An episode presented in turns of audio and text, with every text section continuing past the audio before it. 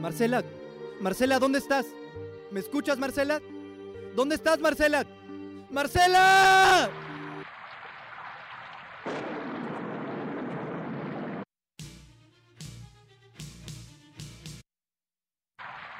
Son ya las doce y media de la noche. Estamos transmitiendo desde la avenida Morones Prieto. Desde aquí podemos apreciar que acaba de ocurrir un choque entre varios autobuses.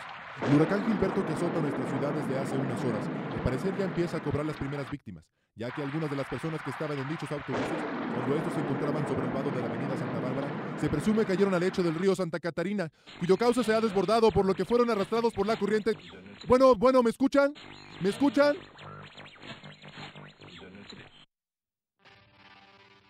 XFCC Radiofónico, Periodismo con Sentido presenta El huracán lloró a una reina, una historia donde la tragedia y el dolor se unen para dar paso a la inmortalidad. Toda historia tiene un comienzo, un punto del espacio-tiempo donde las piezas del rompecabezas que forman la realidad toman su lugar, determinando los hechos, es bien sabido que los desastres naturales marcan parte importante del rumbo que sigue toda sociedad.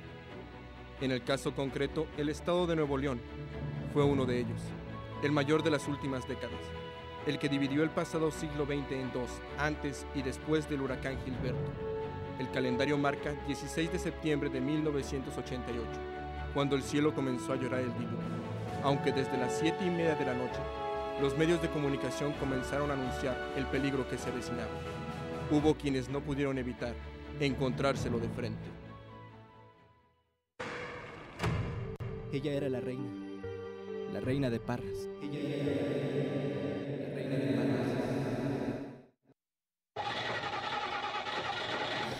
Ay, Jorge, ya quiero que lleguemos a la casa para estar todos juntos.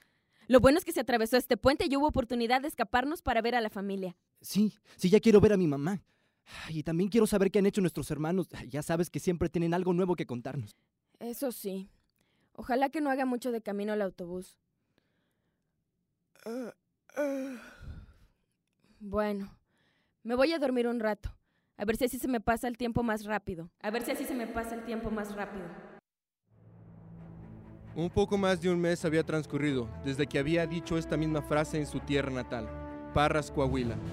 A sus 18 años se sentía afortunada de poder competir por ser la reina de la uva de esta ciudad. Un día antes del concurso ya no podía contener la emoción y los nervios.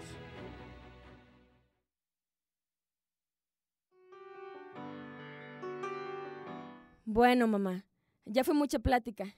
Yo ya me voy a mi cuarto. Mañana es el concurso y tengo que descansar. Ya no me aguanto las ganas de salir con mi vestido largo y mi peinado. Ya me voy a dormir. A ver si así se me pasa el tiempo más rápido. A ver si así se me pasa el tiempo más rápido. En efecto, el tiempo de esa noche del 16 de septiembre pasaría muy rápido, pero no de la forma que ella esperaba. Después de salir a las once y cuarto de la noche de la central de autobuses, se encontraron con algo inesperado. Marcela dormía, mientras Jorge, su hermano menor, parecía velar sus sueños. Ambos estaban alejados de su familia y de su lugar de origen, ya que estudiaban en Monterrey, por lo que deseaban aprovechar esta oportunidad para ver a sus padres y a sus tres hermanos, pero el destino les tenía preparado algo muy distinto.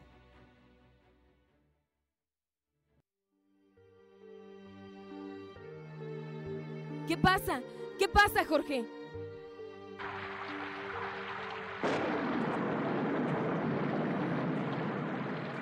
Nada, nada, tranquila. Es que está lloviendo muy fuerte y hay un trafical. Al paso que vamos llegaremos hasta mañana Parras. Pero en fin, no, no pasa nada, vuélvete a dormir. ¿Cómo que no pasa nada? Mira, está lloviendo muy fuerte. Hay agua por todos lados. Dime la verdad, Jorge. ¿Tú crees que nos vamos a morir? Eh, no, no, ¿cómo crees? ¿Estás loca? ¿Por qué piensas eso? Todo está bien, no ha pasado nada. Marcela cerró los ojos, como intentando traer a la mente un buen recuerdo que le hiciera calmar los nervios y el miedo. Pensó entonces en el momento justo en el que probó la gloria, la admiración y cariño de su gente.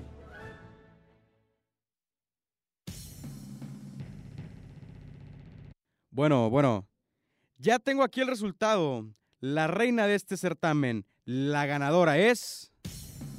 Desde hoy, recibamos con un aplauso a Marcela Primera de Parras, Coahuila.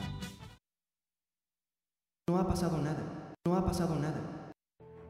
Pero Jorge se equivocó, pues sería testigo de cómo la furia del huracán Gilberto, con sus 300 mililitros de precipitación pluvial, pondría de cabeza a toda la ciudad, provocando inundaciones, embotellamientos viales, el desborde de ríos, destrucción de miles de viviendas, incalculables pérdidas materiales, personas desaparecidas, víctimas fatales, heridas difíciles de cicatrizar, pero para él apenas comenzaba todo.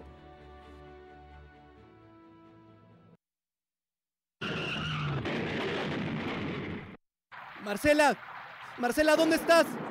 ¿Me escuchas, Marcela? ¿Dónde estás, Marcela? Marcela.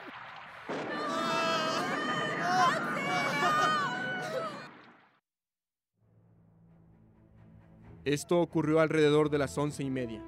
No había pasado mucho tiempo desde que habían salido de la central de autobuses. El tráfico los había retrasado. Todo marchaba bien hasta llegar a la calle llamada Fleteros. Ahí fueron desviados hacia la avenida Morones Prieto, donde de pronto un autobús que marchaba delante del suyo se detuvo. Luego otros que se encontraban atrás hicieron lo mismo, hasta que al estar parado, el camión en el que Jorge y Marcela viajaban fue impactado fuertemente por otro, provocando que se volteara. Marcela, Marcela, ¿dónde estás? ¿Me escuchas, Marcela? ¿Dónde estás, Marcela? Marcela. Ante el pánico y el agua que comenzó a inundar el interior, los pasajeros empezaron a salir por las ventanas hacia el techo del autobús. Se encontraban niños y adultos, entre ellos Jorge y Marcela, cuando en un instante cayeron al lecho del río Santa Catarina enfurecido, de cauce desbordado. Todos buscaban la orilla como punto de salvación, pero pocos lo lograron. Mientras buscaba con desesperación a su hermana, Jorge pensaba en lo que habría de decirle a su mamá al llegar sin Marcela a casa. Las siguientes horas se emprendió una lucha contra la impresionante fuerza del agua. Podía ver a más personas que tenían la misma batalla en el río Santa Catarina. Incluso veía cadáveres que pasaban flotando a su lado, pero en su pensamiento solo tenía un nombre, Marcela. Marcela. Marcela.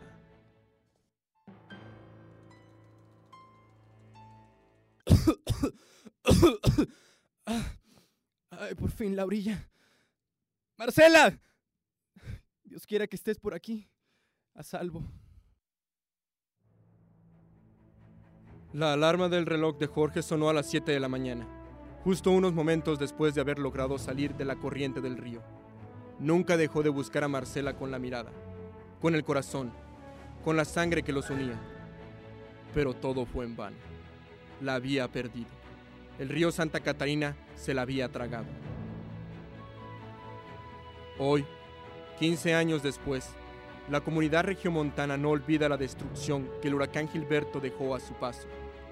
Septiembre se ha convertido en un mes de tristeza para la gente de Parras, Coahuila, ya que una de las víctimas que dejó el huracán Gilberto fue precisamente su soberano, que aún en su funeral fue tratada como tal por toda su gente, que desde una valla acompañó su alma en su último recorrido de realeza, que comenzó el 16 de septiembre, el día en que el huracán lloró a una reina. Ella era la reina, la reina de Parras. Ella era la reina, la reina de Parras, la reina de Parras. XFCC Radiofónico, Periodismo con Sentido presentó El huracán lloró a una reina. Esperamos haya sido de su agrado.